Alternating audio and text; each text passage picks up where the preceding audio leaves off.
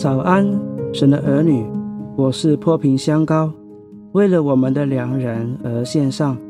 新的一天，新的恩典，每天早晨都是新的。让我们以祷告作为新的一天的开始。我奉耶稣基督的名祝福你，从天上领受属灵的恩膏，在今天活出神的荣美，在众人面前有美好的见证。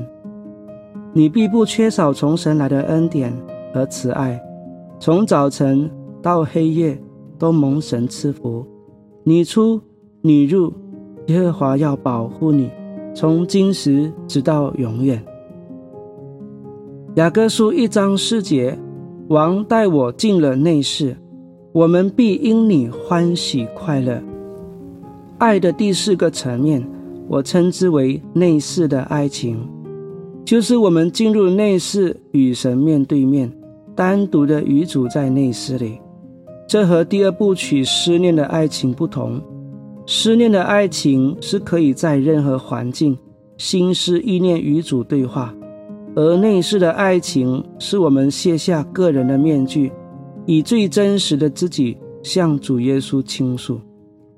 内室是最隐秘的地方，我们可以不需要面对别人的眼光。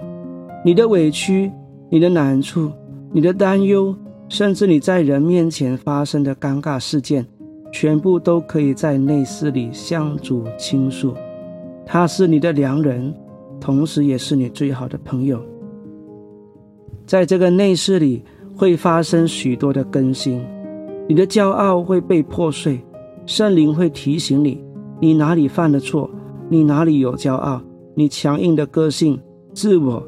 等等都会在内室里被破碎，圣灵会在这个内室里管教你，但同时也是安慰你的时刻。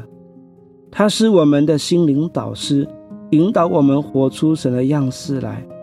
若一个人真的是以虔诚的心进入内室里去面对神，骄傲的人走出内室就会是谦卑的样式；重担的人走出内室就会是轻省。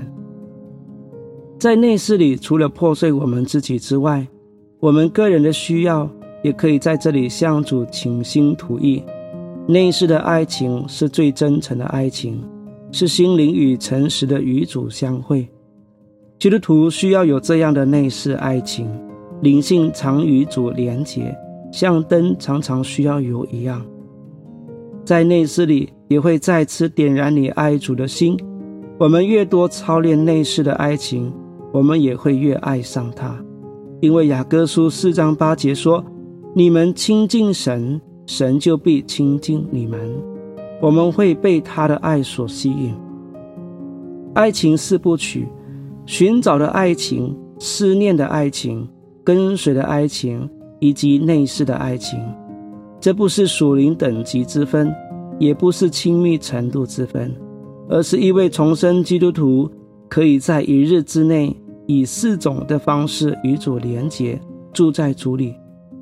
他人可以在日常生活中思念他、寻找他、跟随他，以及进入内室向他倾诉祷告。当神的儿女亲密的与他连结，他的灵性活泼、有能力的依靠主的，面对外在的艰难时，会像第八章十节所说的：“我在他眼中像得平安的人。”因为他常连接于主，知道主就在他的船上，即便暴风来袭也不害怕，因为他的良人有能力平静风浪。